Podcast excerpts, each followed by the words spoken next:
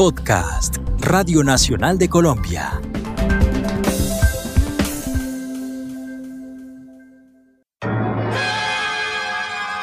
En el año 2021, en Colombia las ciudades crujen con los gritos de las protestas.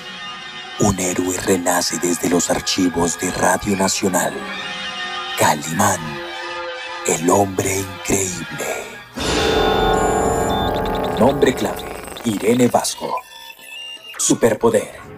Escribir para que los niños imaginen que otros mundos son posibles y sueñen con hacerlos realidad. Superhéroe favorito, Calimán.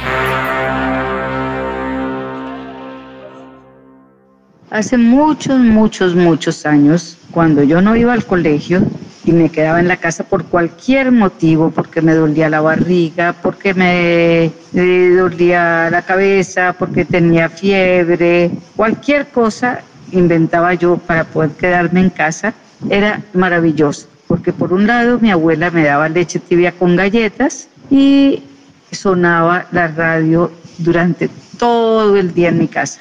Eh, recuerdo mezclado el sonido de la viruta, se pasaba viruta en, el piso de madera, los olores que salían de la preparación del almuerzo, todo eso mezclado con la radio y sobre todo con las aventuras de Calimán. No había nada más emocionante en mi vida que oír esas aventuras, que por supuesto no las podía oír continuamente porque otros días sí tenía que ir al colegio. Entonces no podía seguir las aventuras continuamente, pero no importaba. El sonido que de los efectos mm, en esas aventuras, las voces de los actores, todo era tan fascinante que la aventura en sí misma perdía importancia. Todo lo demás acompañaba mi pasión por Calimán. Lo que han percibido los finísimos y entrenados oídos de Calimán desde el jardín del palacio del príncipe Ahmed Kubala en la Meca, Arabia Saudita, ha sido una distante explosión. Sí, otra explosión. No puedo recordar ninguna aventura, solo se oía que hablaba de, de países, de lugares que para mí eran imaginarios, debían ser reales, pero mencionaban lugares que yo nunca había oído nombrar y para mí eran aventuras en lugares míticos, por personajes míticos, pero una aventura en sí misma mm, no recuerdo. La elegante silueta del magnate cruza el umbral y se acerca con una fina sonrisa. En el siglo XXI creo que Calimán no tendría otro remedio que ir a hacer exploraciones extraterrestres, porque ya los lugares de la Tierra son tan conocidos que eh, hay fotos satelitales de todo el mundo. No creo que le quedaran lugares exóticos por ir a conocer y, y a donde vivir sus aventuras. Bueno, tal vez en el fondo del mar o como Julio Verne en el centro de la Tierra, sitios así. Pero llegar a los lugares que hace 50 años yo oía y que para mí eran muy, muy lejanos, no creo que queden muchos. ¡Rayos! ¡Cuidado! Ah, Si ese ya no debe oír desde atrás. Tiene que creer que me está llamando al hotel. Que Calimán se esté transmitiendo hoy en día en la radio me parece encantador.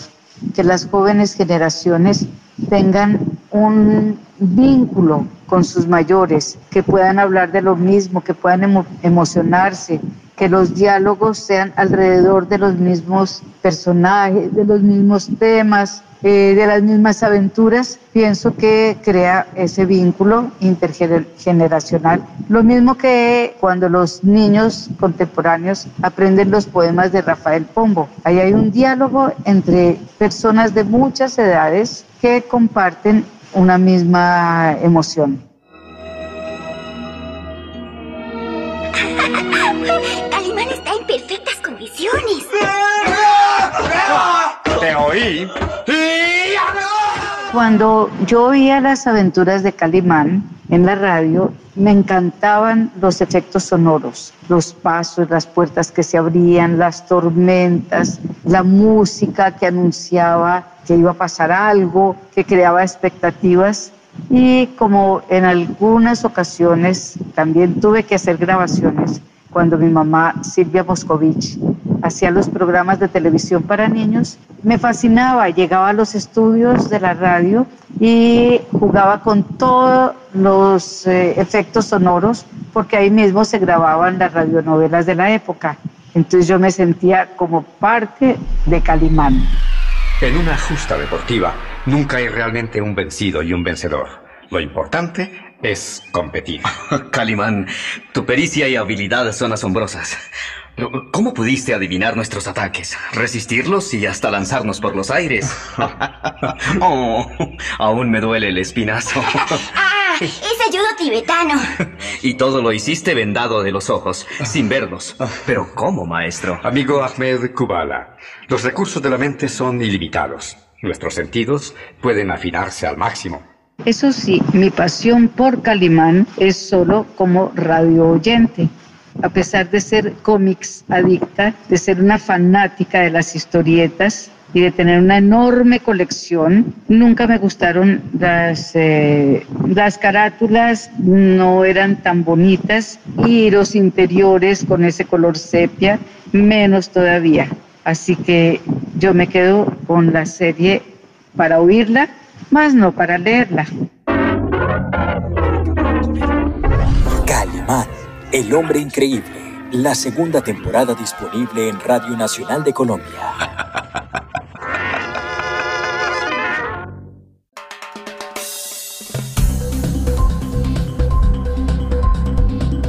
Este fue un podcast de Radio Nacional de Colombia.